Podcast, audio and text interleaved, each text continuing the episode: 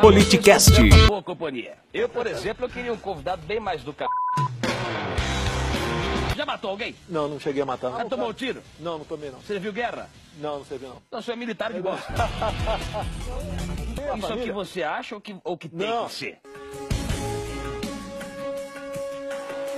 Mais existe da- na história da arte são filósofos, pintores, escritores, artistas que eram homossexuais, que são homossexuais, que são gênios. Eu teria problema de ser filho de um homossexual desse. Eu prefiro do que ser, do que ser filho de um pai mau caráter. Você não tem a, a- a noção de que você pode estar ensinando também errado? Pode ser um... Você não, tem, você não tem a noção que você pode estar errado? E você acha que você é o lado normal da força. Você é o He-Man e a galera é o esqueleto, é isso? Eu assistia o pica-pau. Ele batia, ele, ele queimava. O Jerry bota fósforo no rabo do Tom. O Patolino vira o bico ao contrário, com perna longa explode ele. É isso que você quer, então? A criança vai virar um assassino, um serial killer porque assistiu o pica-pau, é isso? Mas pelo anticristo.